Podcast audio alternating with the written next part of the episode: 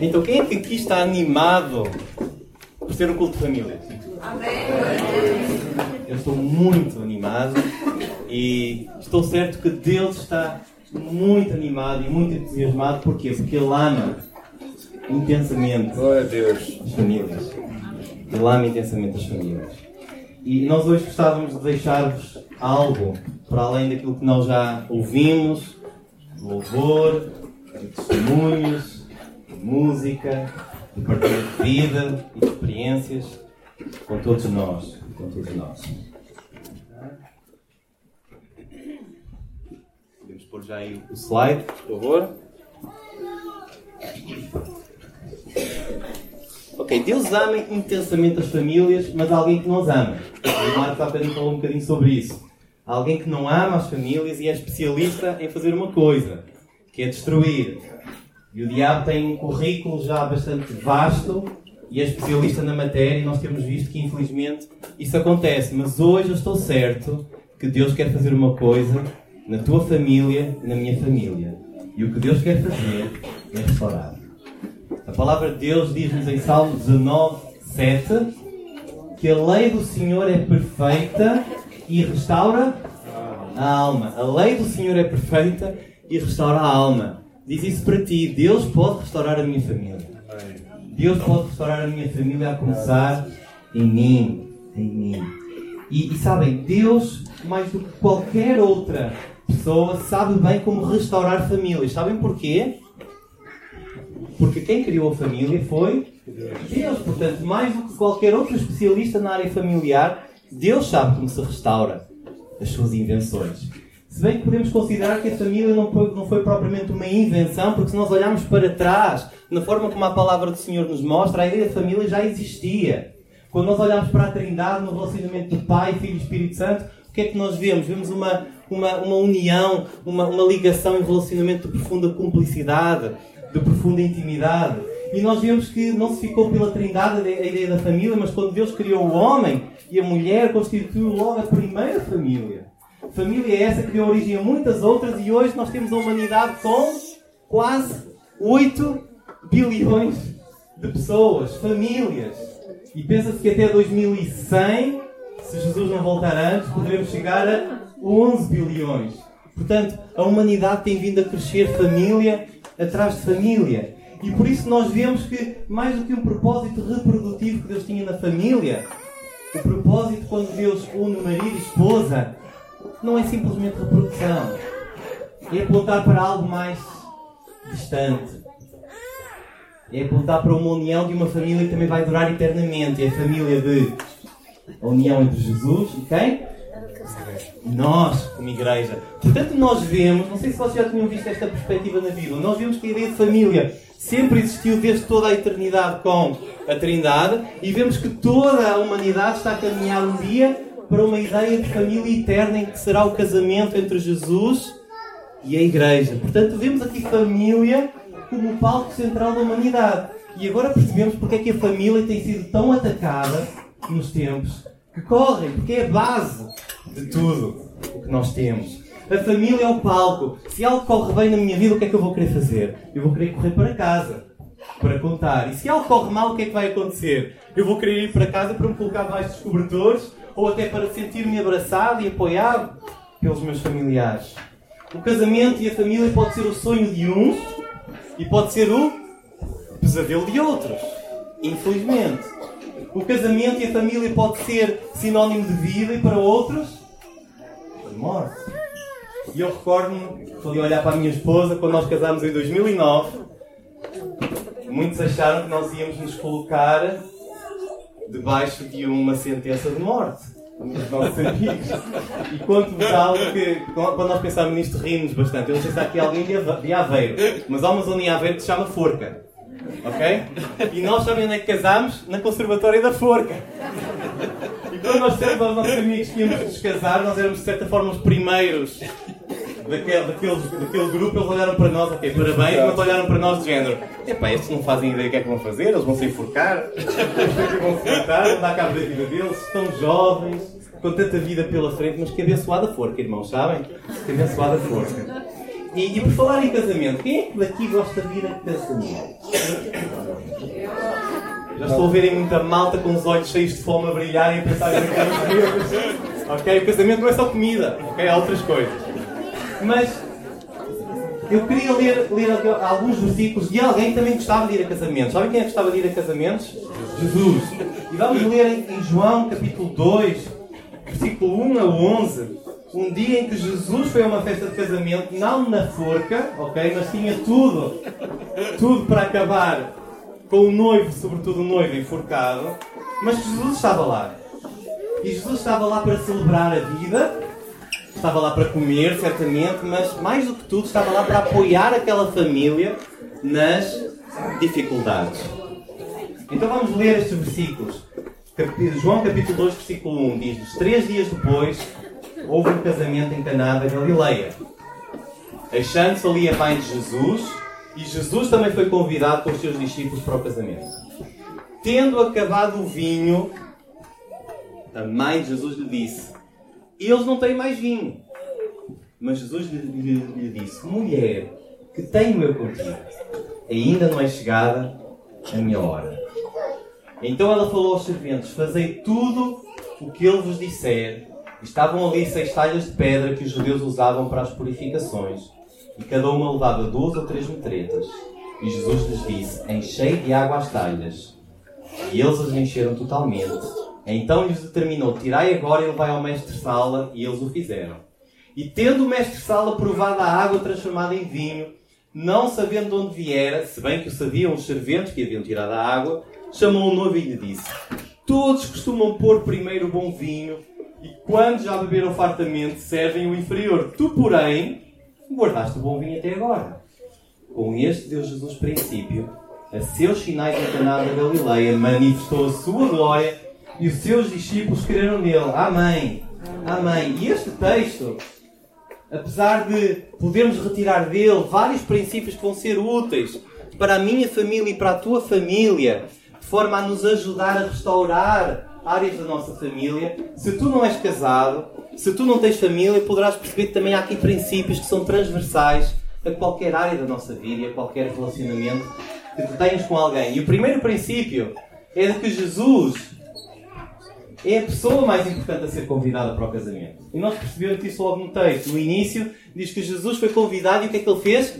Ele apareceu. Ele não é daqueles convidados que é convidado e a última hora não aparece. Ok? Nós tivemos pessoas assim convidado, estava lá a mesa para, o lugar para a pessoa e não apareceu. Jesus, quando tu convidas, ele aparece.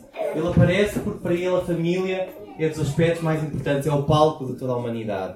E ele aparece para celebrar, mas também para estar pronto para te ajudar quando é necessário. E muitas das vezes nós caímos no erro de achar que o que a nossa família precisa é de mais coisas, ou de mais dinheiro, ou de um emprego, ou de saúde, ou de amigos, mas a maior necessidade na cultura europeia, que tem tudo, continua a ser Jesus. A maior necessidade da cultura africana, asiática, americana é Jesus. Glória a Deus. O segundo princípio que queria vos deixar é que, mesmo quando Jesus está presente, é verdade. Os problemas acontecem. Não sei se têm esta ideia, ou se olham para Jesus como o SOS o socorro e o seguro contra todos os riscos. Mas quando Jesus está presente, os problemas acontecem, certo? Não sei se já perceberam que sermos cristãos não é sinónimo de termos uma vida tranquila. Ou melhor, se tu és cristão e a tua vida é tranquila, eu posso dizer uma coisa: algo não está a correr bem. Porque nós vivemos num mundo cada vez mais hostil. Um mundo que cada vez odeia mais a Jesus. E se tu queres ser como Jesus, as pessoas vão te odiar. Ok? E se isso não acontecer, como Jesus te ama, Deus, Jesus vai te dar dificuldades. Porque Ele quer que tu cresças. E as dificuldades são usadas nesse sentido. Mas o problema aqui qual era? Era que o vinho estava a acabar. E na altura, nós percebemos que o contexto do vinho, e não é aquele vinho tão. tão não sou especialista em vinhos tão. tão poderoso, tão. acabava por ser um vinho que era muito diluído, ou seja, as pessoas podiam beber muito naquelas alturas, naqueles casamentos, não ficariam num estado alterado. Mas o vinho era sinónimo de alegria. Portanto, na, na prática, o que é que queria dizer? Se o vinho acabava, o casamento estava no fim. E o casamento naquelas alturas não demorava um dia. O casamento demorava uma semana, portanto, vem aqui o problema do vinho acabar. E mais do que isso, é que quando o vinho acabava era uma grande vergonha para aquele casal, sobretudo para o noivo. E houve situações em que, quando isso acontecia, até a própria família da noiva podia expor judicialmente o noivo. Portanto, estão aqui a ver a valente forca que o noivo poderia estar a aguardar. Mas quando nós olhamos para esta ideia do vinho, que era sinal de alegria, o que acontece, irmãos? É que há muitos casamentos hoje em que o vinho terminou. Em que a alegria terminou. Casamentos e famílias que vivem o drama do desencanto, da desilusão, da frustração. Casamentos que vivem já com muitas feridas, com muitas mágoas, com dificuldade em perdoar Famílias que, mesmo seguindo a Jesus e vindo à igreja todos os domingos, vivem desencantados e desiludidos porque aquilo que pensavam que o casamento lhes iria dar não está a dar, porque o vinho acabou.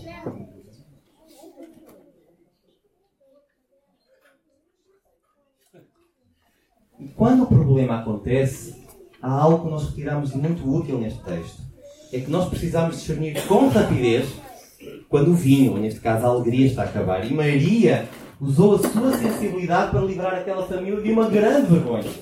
Maria foi usada para perceber que aquele casamento estava em risco e então ela agiu em antecedência para que isso não acontecesse. Ela não ficou parada, ela não guardou o problema para ela, ela não esperou que outros se levantassem em lugar dela, ela agiu. E ela salvou aquele casamento. E muitos casamentos, irmãos, naufragam porque os cônjuges não se apercebem, estão distraídos com a forma como o seu casamento está a ser desenvolvido. Não agem repentinamente. Deixam o tempo passar e quando vão a ver, as coisas já estalaram há muito tempo. Por isso, tu és um cônjuge em que percebes que o vinho está a acabar e que as coisas não estão bem, procura ajuda não, não, não, não venhas, não tentes disfarçar e, e, e, diante dos outros tentar mostrar que as coisas estão bem quando elas não estão. Quando elas não estão. Pede ajuda. Até porque a igreja, irmãos, não é uma passarela para nós exibirmos o quão bem e quão felizes e o quão bem sucedido nós estamos. A igreja é um local em que nós vimos a expor as nossas vulnerabilidades, as nossas dificuldades, as nossas fraquezas e contamos com um grupo de irmãos que são a nossa família e que em Jesus nos vão restaurar. Glória a Deus. Amém. E tradicionalmente, irmãos, a igreja acaba por ser um local em que nós vimos exibir a nossa, o nosso status, a nossa pseudo-felicidade, a nossa pseudo-sucesso no casamento. Se tu és amigo de alguém que vês que o seu casamento está a naufragar, não fiques parado. Ora por eles, mas dispõe-te a seres tua resposta à tua oração também. O quarto princípio que nós podemos tirar é que quando nós detectamos o problema, nós precisamos recorrer à pessoa certa. E aqui uh, eu pergunto-vos: quem é que daqui está casado e nunca teve problemas? Vamos suavizar aqui um bocadinho a coisa, não é? Não és tu o único a ter problemas, está bem? Neste momento estás a pensar nos problemas do teu casamento, mas quem é que aqui já teve problemas no casamento? Ok, já fico mais tranquilo. Quem é que aqui já teve decepções, frustrações? Quem é que aqui já teve conflitos com a sua esposa ou com o seu marido? Todos? Ok? E isto é importante perceber porquê? Porque todos nós temos problemas e o segredo da felicidade de um casamento não é ver problemas, está bem que isso não existe. Portanto, os problemas existem, estamos todos no mesmo no mesmo campo. Mas o segredo da felicidade é nós pegarmos nesses problemas e levá-los a Jesus. E sabem o que é que Jesus faz com os problemas? Usa-os para tratar feridas dentro de nós e tornar cada um de nós muito mais perto dele. E ao ficarmos mais perto de Jesus, nós ficamos mais perto do nosso cônjuge. Sabem, muitos casais, quando entram em crise, buscam ajuda em todo lado. Buscam água em poços rotos. Buscam ajudas que ainda lhes criam mais problemas e mais dificuldades.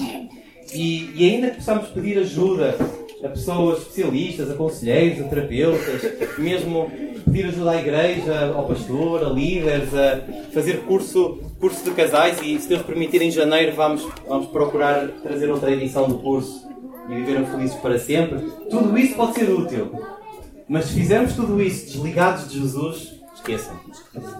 Jesus é a resposta para os problemas no casamento e Maria levou a Jesus o problema. Em quinto, nós precisamos obedecer a Jesus, mesmo se não percebermos a lógica. O que é que aconteceu ali nesta, neste relato? O que é que Jesus pediu para os serventes fazerem? Mas eles precisavam de água ou de vinho? Então, se eu colocar no lugar dos servos, o que é que eles poderão ter pensado? Isto, esta ideia aqui não tem muita lógica. Isto está aqui qualquer. Eu, eu acho que não perceberam bem, não é? Nós queremos vinho, não é água.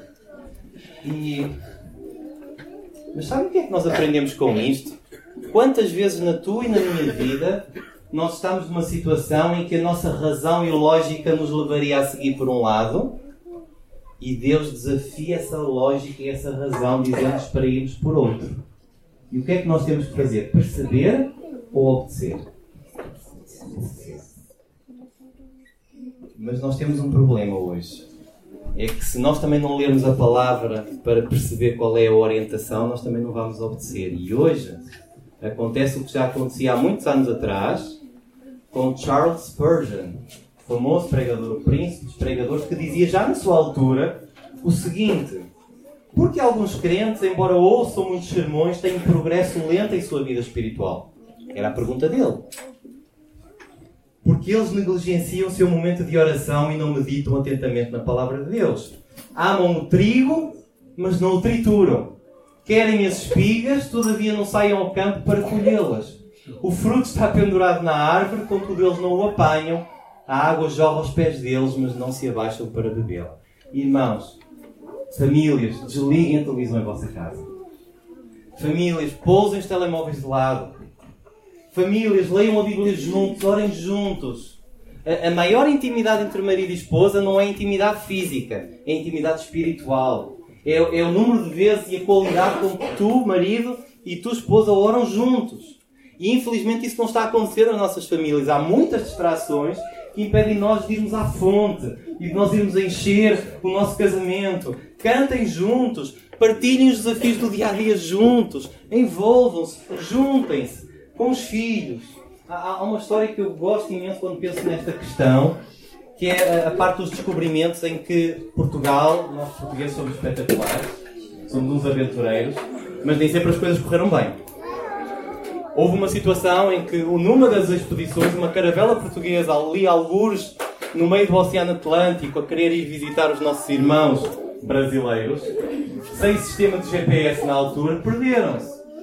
E há um quadro que ilustra este momento trágico em que vários marinheiros estavam mortos, completamente mortos, desidratados, sem recursos, sem água.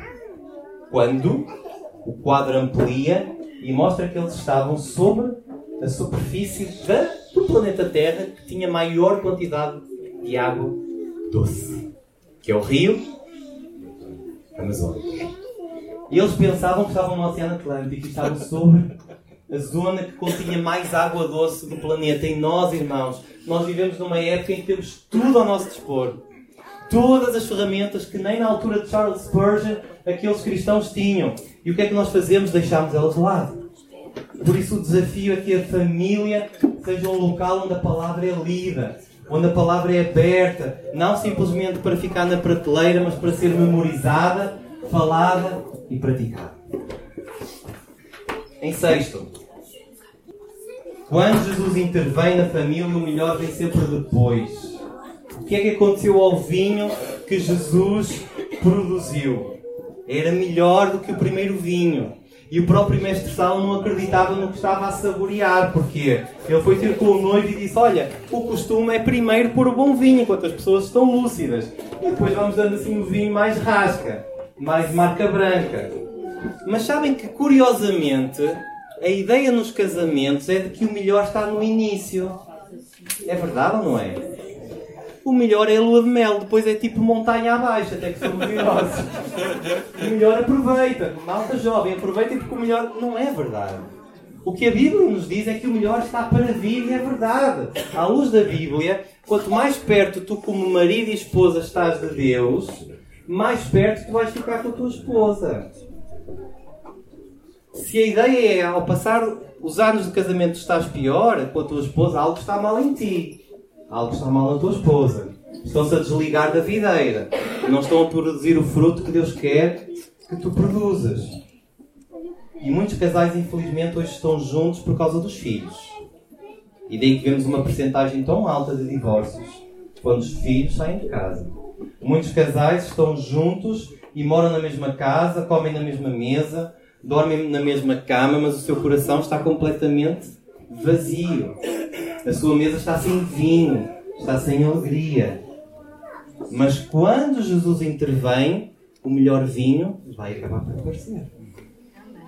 Nós podemos pensar e dizer, ah, ok, mas isso foi na altura. Mas a palavra de Deus diz-nos em Hebreus que Jesus Cristo é o mesmo ontem, hoje e para sempre. E porque Ele não muda, Ele vai continuar a restaurar vidas como tem restaurado a face da terra. Glória a Deus por isso. A Ásia, a África, países que estão a explodir de cristãos.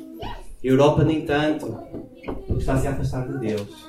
Mas se tu queres, cidadão europeu, este restaurar vidas, volta para Jesus. Ele pode colocar o amor no teu coração, Ele pode fazer jorrar novamente o vinho dentro da tua casa, Ele pode eh, voltar a, a, a, a, limpar feridas, a curar feridas já crónicas de vários anos na tua família. Mas para isso tens que acordar. Mas para isso tens que acordar e despertar e correr para os braços de Jesus e dizer assim: Tu és tudo o que eu preciso. Tu és tudo o que eu preciso. Eu tenho vários deuses, mas eu vou deixar todos os outros e eu vou seguir só a ti, porque tu és tudo, tu és a resposta para a minha vida. Se eu tivesse que convidar alguém para o meu casamento, tu serias a única pessoa que eu convidaria se só pudesse convidar alguém. E a palavra diz-nos porque é que temos que despertar, ser sóbrios e vigilantes, porque o diabo, o vosso adversário, anda redor de vós, buscando a quem possa tragar. E como, como falámos há bocadinho, as famílias estão na mira do diabo há muito tempo, mas nunca estiveram a ser tão atacadas como hoje. E como o diabo não conseguiu, na soberania de Deus, evitar que tu fosses salvo, se tu já és filho de Deus, sabem o que é que o diabo vai querer fazer? Vai querer tornar a tua vida e a vida da tua família um inferno.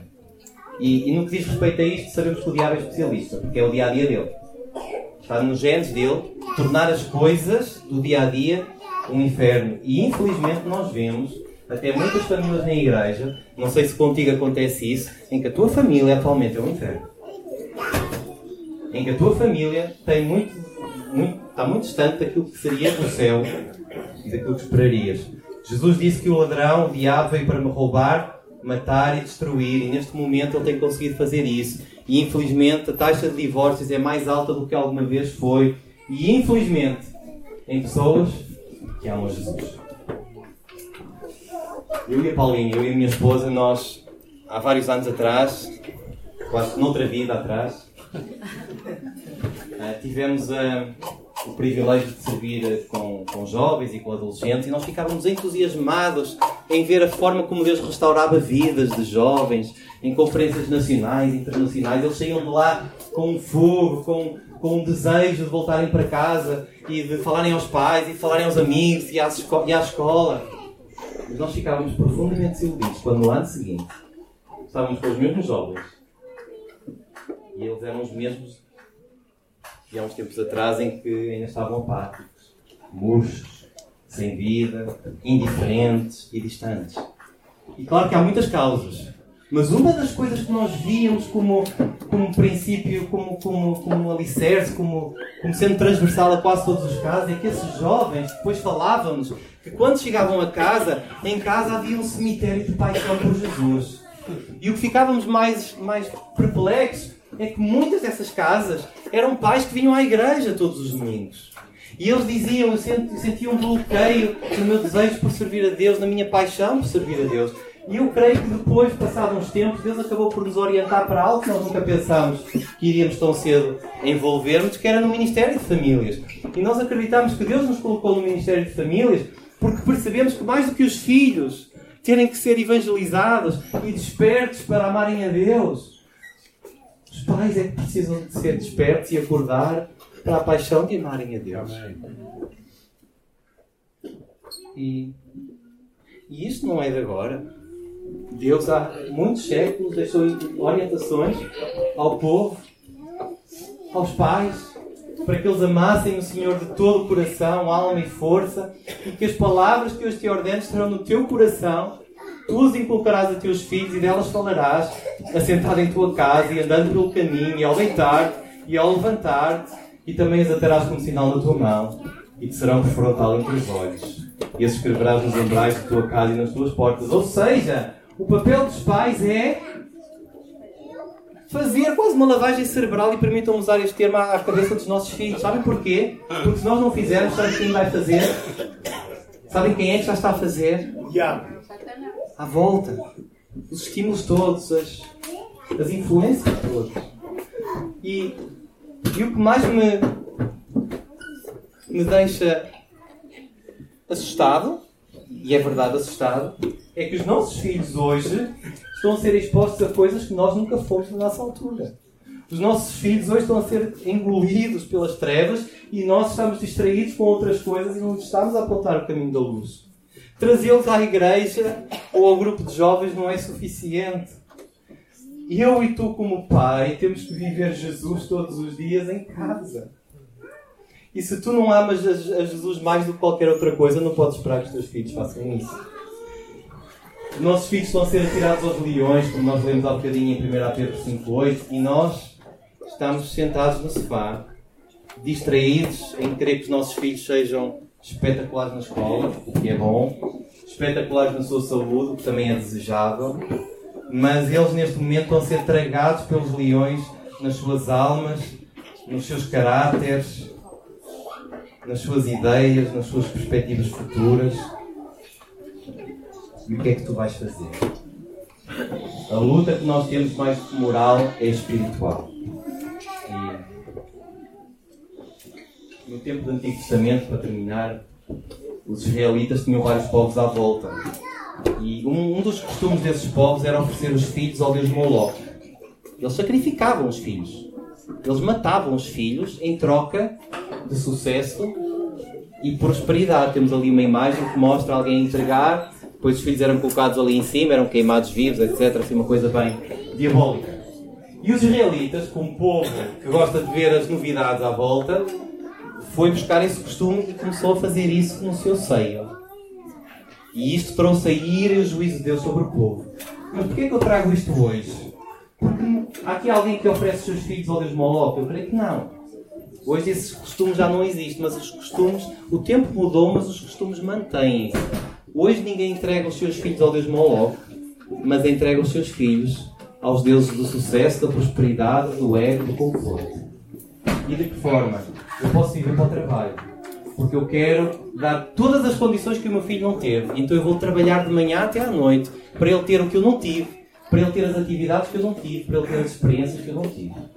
E o que é que isso vai, o que é que isso vai gerar ou determinar é que eu não vou ter tempo com o meu filho.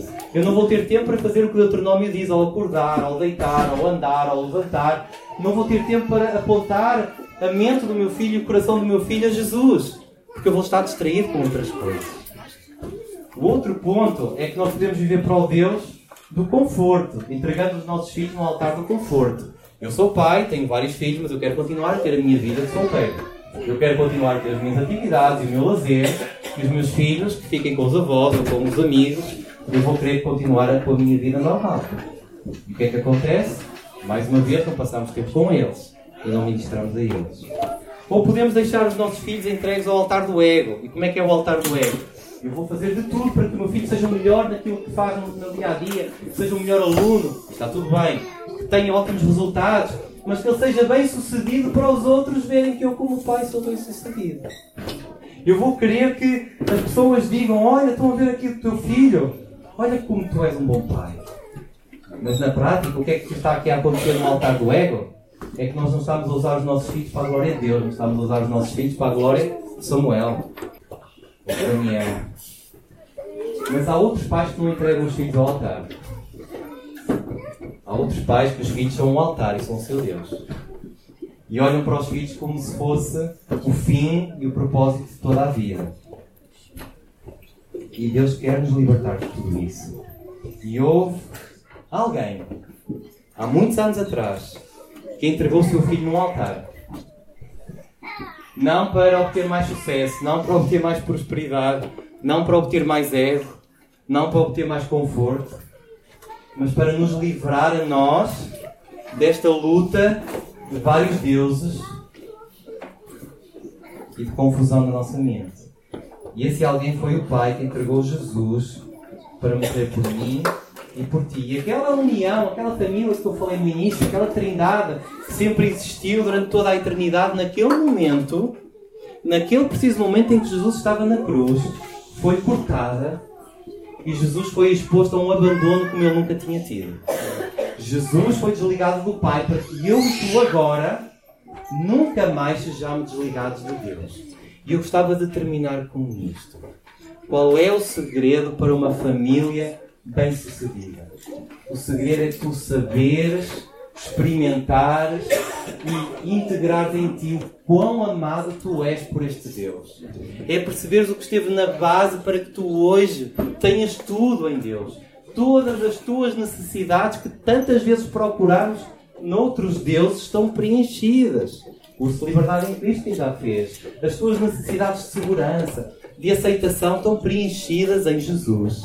E por isso tu tens tudo o que precisas para a tua família ser bem sucedida. Eu termino com este mote. E eu gostava de orar agora. E gostava de te convidar, da mesma forma que Josué convidou o povo, a tu como marido, a tu como esposa, a tu até como filho, que estão aí os filhos bem enérgicos, a tu como avô ou avó, ou a, ou a ti que não tens família e também tens uma, um desafio, uma resposta a dar hoje a Deus, respondeu a Deus. Josué disse: Vos parece mal servir ao Senhor? Escolhei hoje a quem sirvais, se aos deuses a quem serviram vossos pais, que estavam de além do Eufrates, ou aos deuses dos amorreus em cuja terra habitais. E eu e minha casa serviremos ao Senhor. E hoje eu vou-te convidar, não vir aqui para a frente, mas se tu quiseres, vais ficar de joelhos. Podes ficar no teu lugar. Okay? Se não podes ficar de joelhos, podes ficar em pé. E eu vou orar, eu, eu vou entregar, eu vou renovar o meu compromisso como família, seguir a Deus, de inculcar nos meus filhos a, a palavra, de ter que mudar o que tenho que mudar no meu dia a dia para que eles sejam um foco, para que sejam apontados para Jesus. E na altura, no Antigo Testamento, a ideia de joelhar não era simplesmente para os outros ver, mas era um reflexo da nossa atitude no nosso coração diante de Deus. O ajoelhar é um reflexo de que, olha Deus, o meu coração está ajoelhado diante de ti. E por isso, se tu quiseres nesta hora orar e entregar diante de Deus a tua vida, se tu queres nesta hora renovar o teu compromisso como marido, se tu queres neste momento pedir perdão para que Deus, para que Deus perdoe a forma displicente como tu tens dirigido a tua família, como marido, tu podes agora ficar-te de joelhos. Se tu neste momento dizes que eu não tenho força para suportar todas as dificuldades e todas as circunstâncias, que a minha família é algo, se eu não tenho forças e se me sinto sozinho, eu quero orar. Eu quero entregar a Deus a minha fraqueza e a minha vulnerabilidade. E se tu, como esposa, não te sentes apoiada e protegida pelo teu marido, tu também podes ficar de joelhos e suplicar pela vida dele. Podes suplicar para que Deus faça um milagre nele, mas também faça um milagre em ti, para tu apoiares mais o teu marido, para tu suportares. E se tu, como filho, tens sido também rebelde, tu também podes ficar de joelhos podes pedir perdão a Deus pelo número de vezes em que tu desobedeceste aos teus pais e pelo número de vezes em que eles obedeceste aos teus pais, estavas a desobedecer a Deus. E podes pedir também ajuda para que tu, numa fase em que estás a ser tragado pelos leões na tua escola, em que estás a ser alvo de influências que nunca tiveste e não sabes como lidar com elas e te sentes sozinho, podes condenar a Deus. E se tu és avô ou avó e vês os teus filhos a tomarem um rumo que tu nunca pensaste ser possível e não sabes o que fazer, tu podes orar temos o Desperta Débora, temos outros ministérios que podes te envolver em oração. Podes ficar de joelhos ou podes ficar de pé. E eu oro, Senhor, nesta hora, para que a família que é preciosa aos teus olhos, para que a família que tu, que tu criaste com o propósito de apontar para Jesus e a igreja que está a ser completamente destruída e desvirtuada, possa ser restaurada neste momento a começar em mim, a começar em cada irmão que está ajoelhado, que está em pé, Senhor, que tu transformes as nossas famílias, que nós sejamos uma igreja que vá para fora e traga uma mensagem de vida, de restauração. de ânimo, de coragem e de, e de esperança para outras famílias que estão a naufragar e que já perderam o encanto com a família. Senhor, que tu sejas o Rei, que tu faças jorrar novamente alegria em todas as nossas famílias. E que isto seja não para a nossa glória, mas que seja para a tua glória. E nós oramos também para que tu voltes para que tu voltes também termines com todo o sofrimento que muitas famílias têm tido ao longo dos anos e, em todo este planeta, que tu voltes e nós ansiamos para o dia em que tu vais restaurar. Em nome de Jesus. Amém.